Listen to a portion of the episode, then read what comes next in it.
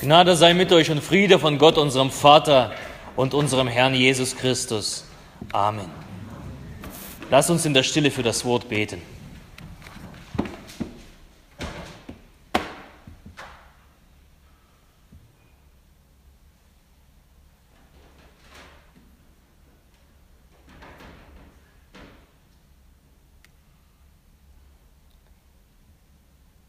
Herr, dein Wort sei meines Fußes Leuchte und ein Licht auf meinem Wege.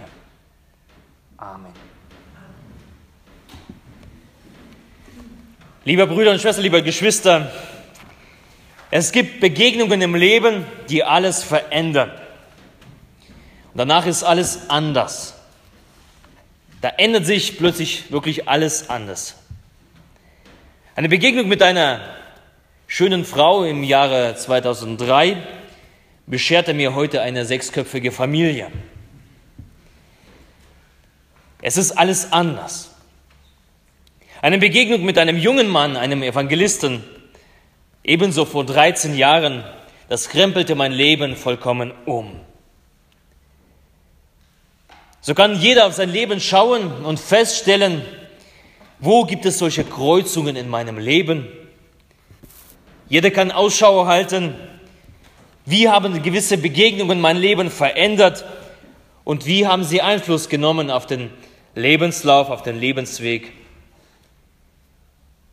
Vor 2000 Jahren, 2000 Jahre ist es schon her, dass eine Begegnung besonderer Art geschah. Damals dort in diesem dreckigen Stall an der Krippe. Da standen die Hirten und die Weisen, sie standen auf den Knien und bewunderten das Wunder von Bethlehem. Gott geboren als Mensch. Gott macht sich klein. Ein großer Gott macht sich klein und kommt in diese groß verlorene Welt. Kommt hierher und bringt seinen Frieden bringt seinen Frieden alle, die an ihn glauben. Und vielleicht habt ihr gehört noch den Gesang der Engel im Ohr. Ehre sei Gott in der Höhe und Friede auf Erden bei den Menschen seines Wohlgefallens.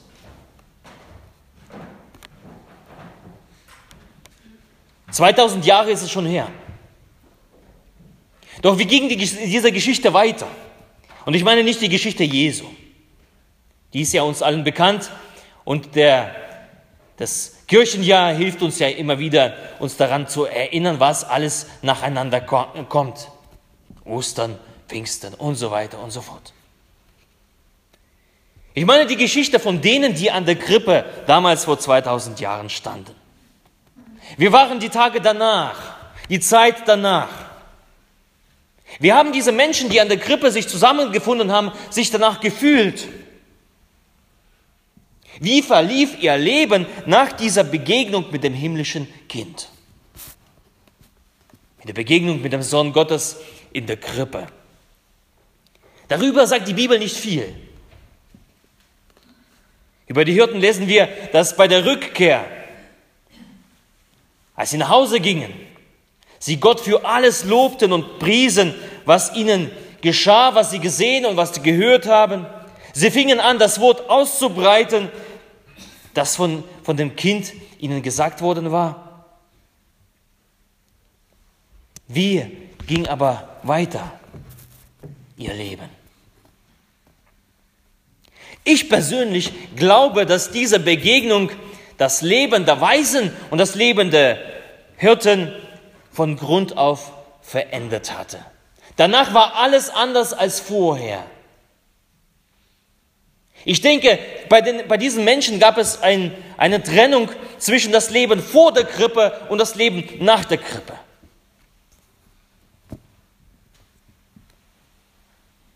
Die Lebensumstände, denke ich nicht, dass sie sich verändert haben. Aber etwas anderes veränderte sich. Etwas anderes erlebte einen Wandel. Ihr Inneres, ihr Herz. Um das zu verstehen, was da an der Krippe geschah, So wollen wir jetzt ein Lied singen gemeinsam. Das Lied zu Bethlehem geboren, die Nummer 32 wollen wir gemeinsam singen.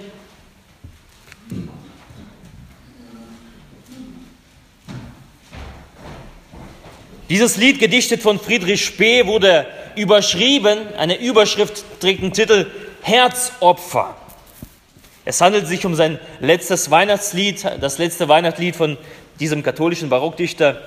Und ich bitte euch darauf zu achten, sorgsam zu achten auf die durchdachten Worte, die da aufgeschrieben worden sind. Lasst uns gemeinsam singen. Zu Bethlehem geboren ist uns sein Kindelein.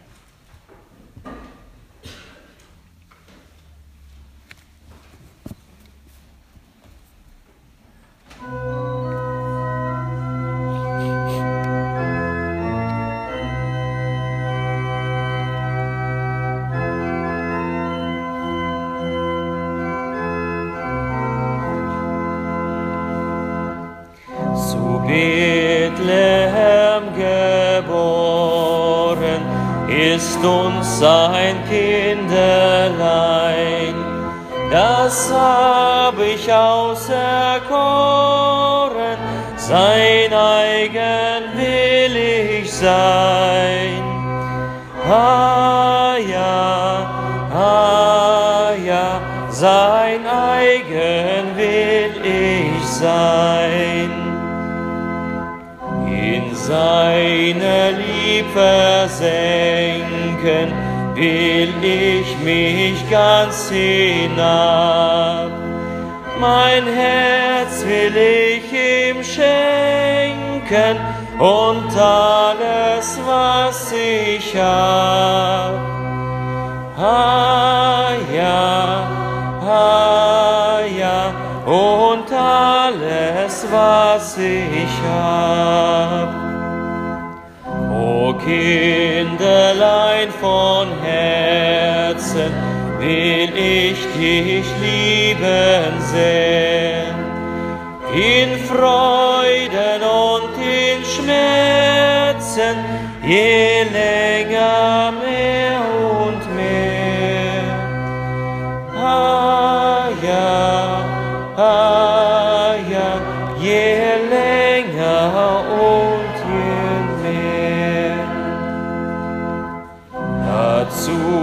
dein Gnad mir gebe, bitt ich aus Herzensgrund, dass dir allein ich lebe, jetzt und zu aller Stund.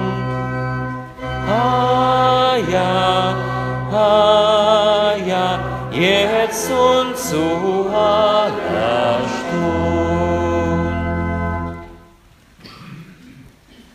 Ein wunderbares Lied und ich glaube, diese Worte, sie können von den Hirten sein. Vier Verse, normalerweise hat das Lied äh, sechs Verse, unser Gesangbuch bietet nur vier Verse und heute habe ich uns vier Punkte mitgebracht, vier Punkte der Grundhaltung, die sich ergeben haben aus der Begegnung mit Jesus in der Krippe. Punkt Nummer eins, die Entscheidung. Sein eigen will ich sein. Sein eigen will ich sein. Paulus hat das im Galaterbrief Kapitel 2 treffend formuliert. Ich lebe, doch nun nicht ich, sondern Christus in mir. Apostel Paulus erlebte unvermittelt Jesus in seinem Leben. Auf dem Weg, die Gemeinde Jesu auszuräuchern, begegnet ihm der Auferstandene. Begegnet ihm Jesus. Und sein Leben macht eine Wende. 180 Grad. Es ist alles anders als vorher. Alles hat sich verändert. Und Paulus, ein Christenhasser, kann bekennen, ich lebe, doch nun nicht ich, sondern Christus in mir. Eine Umkehr findet statt aus der Begegnung heraus mit Jesus. oder kirchlich fromm Buße genannt. Das findet genauso an dieser Krippe statt. Sein eigen will ich sein. Eine Umkehr. Eine Umkehr von dem Abkehr von dem alten Denken und eine Hinwendung zum neuen Denken. Denn das alte Denken geht davon aus, ich bin mein eigener Herr, ich bestimme in meinem Leben, was richtig und was falsch ist, ich habe meine eigenen Regeln und Gebote, nach denen ich mein Leben gestalte. Das menschliche Ego lässt sich super deklinieren. Ich, meiner, mir, mich. Und das ist das Grundübel dieser Welt. Das eigene Ego sitzt auf dem Thron, der eigentlich Gott zugedacht ist. Und darum ist Jesus auf diese Welt gekommen, um das zu verändern.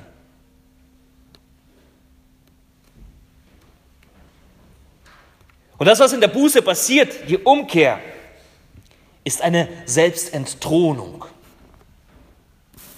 Das habe ich auserkoren, sein eigen will ich sein, bedeutet, Gott, du bist die Nummer eins in meinem Leben. Du hast Priorität. Ich gehöre dir und nicht mehr mir. Das ist der erste Schritt der Rettung aus der Sünde heraus. Das ist der Grund, warum Jesus auf diese Welt gekommen ist.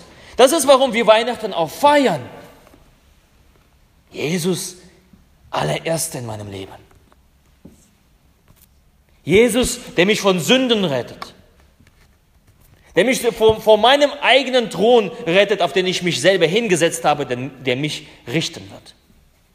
Jesus möchte mich davon retten. Das eigene Leben Gott zu übergeben. Umkehr. Das bedeutet, äh, besonders wird das deutlich in der Matthäusgeschichte. Da tauchen die Weisen hier auf. Später in der Tradition werden sie Könige genannt. Und Könige, die Weisen, stelle ich mir vor, das sehen wir ganz häufig ja, und in Krippenspielen haben ja ganz, ganz wertvolle Gewänder mit Gold und, und. Was machen diese Weisen? Sie fallen auf die Knie in einem Stall. Ich denke, jeder von euch war irgendwann mal in einem Stall. Als Kind habe ich mal äh, Schweinestall ausgemistet und ich weiß, wie es dort aussieht. Da gibt es keinen roten Teppich. Da gibt es kein Kniekissen. Da gibt es Dreck. Und in diesem Dreck fallen die Weisen hin mit ihren wertvollen Gewändern. Und beten Jesus an. Sie hatten zwar Geschenke mit, aber das größte Geschenk, was sie Jesus geben konnten, ist das eigene Herz. Die eigene Demut. Ich verschenke mich selber. Ich will dein eigen sein. Das größte Geschenk, was Jesus je bekommt. Nicht Weihrauch, Möhre. Sein eigen will ich sein. Mein Herz, das größte Geschenk. Meine Verlorenheit, meine Verdorbenheit, das größte Geschenk. Sein eigenwillig sein heißt, ich lasse von nun an mein Leben von Jesus steuern. Ich bin nicht mein eigener Herr, Jesus ist es. Sein eigen bin ich. Ich bin sein Besitz. Punkt Nummer zwei. Diese Selbstentthronung oder Anbetung geschieht nicht als notwendiges Übel. Ja, wenn wir an die Buße denken, denken wir, das ist ein notwendiges Übel. Und jeder hat so, so schwer. Das ist kein notwendiges Übel, wenn wir das Lied singen. Wenn wir in die, in die Worte hineinschauen, ist das eine Liebeserklärung. Mein Herz will ich ihm schenken und alles, was ich habe. Es ist nicht so, na ja, jetzt muss ich mich ihm verschenken und das kostet mich ja was. Mein Herz will ich ihm schenken. Bedeutet das freiwillig, gern. Warum? Wer in die Gegenwart Gottes hineintritt, wird hineingezogen in diese unermessliche Liebe Gottes. Die Liebe des Vaters. Denn so sehr hat Gott die Welt geliebt, dass er seinen eigengeborenen Sohn gab, damit jeder, der an ihn glaubt, nicht verloren gehe, sondern das ewige Leben habe. So sehr hat Gott dich geliebt. Und das hat die Liebe Gottes an sich. Die wahre Liebe fordert nicht strikten Gehorsam. Die Liebe Gottes fordert nicht Fügsamkeit, sondern sie wartet auf eine Antwort, auf eine Erwiderung. Liebe wird nicht durch Kadavergehorsam gezeigt, sondern mit Liebe zurückgeantwortet. Und ich glaube, dass dasselbe passierte damals in dieser Krippe. Die Leute, die an dieser Krippe standen, die Weisen und die, und, und die Hirten, sie spürten das. Da war was. Da war die Liebe Gottes plötzlich da. Die Gegenwart Gottes war da. Eine himmlische Liebe, die weit über der menschlichen Liebe steht und nicht zu vergleichen ist mit der menschlichen Liebe. Und zugleich wurde in ihnen, weil sie von der Liebe gezogen worden sind, in ihnen wurde die Liebe zu Jesus geweckt. Die Liebe zu Gott. Nichts weniger als das Herz wird verschenkt. Mein Herz will ich ihm schenken und alles, was ich habe, die Liebe die Leidenschaft. Ich gebe das zurück. Und Punkt Nummer drei, wer sein Herz für die Liebe Gottes öffnet und sich von Gott berühren lässt, er kann nur sprechen, O Kinderlein von Herzen, will ich dich lieben sehr, in Freuden und in Schmerzen, je länger und je mehr. Was passiert denn da? Da wird nämlich Treue gelobt. In den Wintermonaten kommt es ja seltener vor. Aber in den Sommermonaten wird hier vor dem Altar in fast jeder Kirche Treue gelobt. Keine Eintagsfliege ist das. Kein einfaches Verliebtsein und nach ein paar Monaten bricht das ab, flacht das ab, sondern da wird Treue versprochen. Und an der Krippe äh, geschieht genau dasselbe. Da wird Treue versprochen. Jesus, ich will in dieser Liebe bleiben und ich will die Liebe, die von dir ausgeht, erwidern, solange ich lebe. So wie vor diesem Alter zwei Liebende sich das Ja-Wort geben und einander Treue schwören, bis dass der Tod uns scheidet, sagt man da. So braucht eine Liebe zu Gott Beständigkeit und Verbindlichkeit. Ich kann nicht von Liebe reden, ohne über die Verbindlichkeit und Beständigkeit zu reden. Geht nicht. Wer richtig liebt, der liebt beständig und verbindlich. Diese treue Zusage in der Liebe, die hier an der Krippe geschieht, ist nicht eine schnelle Floskel, ja mit Gottes Hilfe, die so flüchtig über die Lippen geht. Wenn wir Taufe feiern oder Konfirmation feiern, das kann ganz leicht sein, ja mit Gottes Hilfe.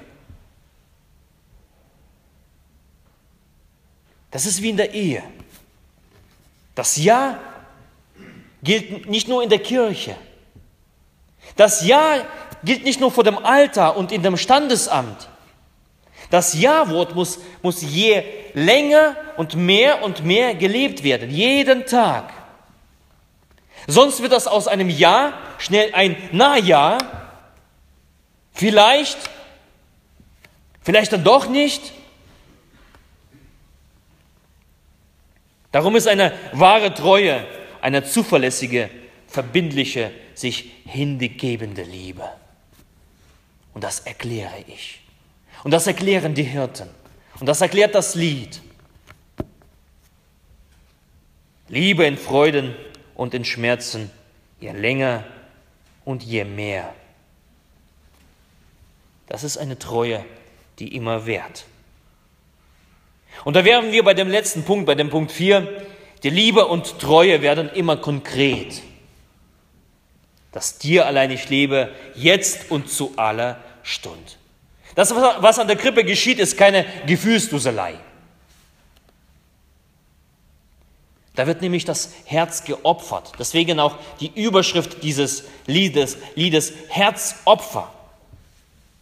Und das beinhaltet nämlich nicht, dass, es, dass das Kind Gottes in das Herz hineinkommt und wohnen darf, wie auch in vielen anderen äh, Krippen, äh, Krippenliedern ja auch geschieht. Ich will dein Kripplein sein. Es bedeutet auch nicht nur die liebende Zuwendung und Überschwang der Gefühle, das bedeutet vor allem nüchterne Entscheidung. Entscheidung der Nachfolge und der Opferbereitschaft. Die treue und wahre Liebe verlangen nach Verfügbarkeit und uneingeschränkter Selbsthingabe, die geschieht in der Nachfolge und Opferbereitschaft. Und das können uns Geschwister aus Orient ein Lied singen davon. Was es bedeutet, Nachfolge zu leben. Wenn es bedeutet, dass es mein eigenes Leben kostet, meine eigene Freiheit kostet. Sie können viel von, davon erzählen. Und ich ermutige euch, damit, äh, sich damit auseinanderzusetzen, wie, wie es den Christen geht, die in muslimischen Ländern leben müssen. Und was es für die bedeutet, Nachfolge zu leben. Was es für die bedeutet, Christ zu sein. Was es für die bedeutet, opferbereit zu sein. Die Treue wird konkret in der täglichen Nachfolge, im täglichen Leben mit Jesus, im Dienst an Gott und an, an den anderen Menschen, die um mich herum leben. Ein Leben gegeben für den Herrn der Welt, ein Leben gegeben für das, was wirklich zählt, ein Jugendlied. Ich glaube, diese intensive Begegnung an der Krippe hat die Hirten und die Weisen ihr ganzes Leben lang geprägt. Sie wurden alle geführt, die einen durch den Stern, die anderen durch den Gesang der Engel. Sie wurden gerufen zu der Krippe. Und an der Krippe wurden sie herausgefordert, sich zu positionieren, Entscheidung zu treffen. Denn eine Krippe mit Gott darin kann keinen kalt lassen. Du kannst nicht einfach an Gott in der Krippe vorbeigehen. Geht nicht. In irgendeiner Weise musst du eine Entscheidung treffen. Und ich kann vermuten, warum diese Personen nicht weiter in der Heiligen Schrift auftauchen, dass man über die nichts mehr hört und auch nichts von ihren Namen hört, wie sie hießen. Denn eigentlich Schlussendlich geht es um dich. Es geht um den Leser und den Hörer dieser Geschichte. Es geht um dich und es geht um mich. Du und ich sollen sich in diese Personen reindenken. Du und ich stehen an dieser Krippe.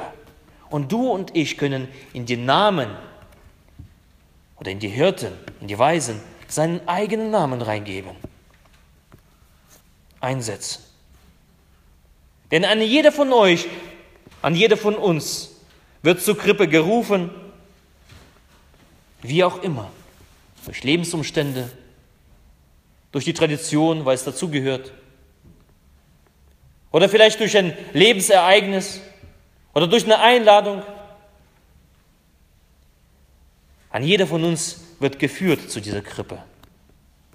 Und an jeder von uns wird schlussendlich herausgefordert, sich Gott in der Krippe gegenüber zu positionieren, eine Entscheidung zu treffen.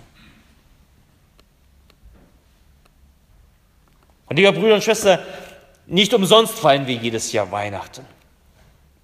Da begegnet uns Gott immer wieder und immer wieder, in dieser Weihnachtsgeschichte alle Jahre wieder. Und mit jedem Weihnachten, mit jedem Krippenspiel, da möchte uns Gott eine Gelegenheit geben, unsere Herzen zu prüfen. Lebe ich aus der Begegnung heraus mit Jesus oder nicht? Wie, welchen Einfluss hat diese Begegnung auf mich und auf mein Leben, auf meine Lebensumstände, auf meinen weiteren Lebensweg? Ist es ein Leben in Umkehr und Entthronung meines eigenen Egos? Lasse ich mich von der Liebe Gottes ziehen und anstecken? Geloben wir Gott Treue Verbindlichkeit und Beständigkeit? Leben wir ein Leben in Nachfolge und Hingabe mit Jesus Christus an unserer Seite. Und das will die, das will die Krippe zu Weihnachten. Dass wir uns diese Fragen stellen, dass wir unsere Herzen prüfen. Oder bleibt es alles bei den Lippenbekenntnissen? Ich glaube, die Krippe Jesu ist der Ort der Entscheidung. Du kannst nicht an der Krippe Jesu Christi einfach so vorbeigehen. Sie ist wie so ein Spiegel, das uns vorgehalten wird. Ein Spiegel, wo wir uns und unser Herz sehen. Und ich lade dich hinein, äh, ich lade dich ein, schau hinein. Was siehst du? Der Friede Gottes der Höhe ist als alle Vernunft. Bewahre eure Herzen und eure Sinne in Christus Jesus. Amen. Amen.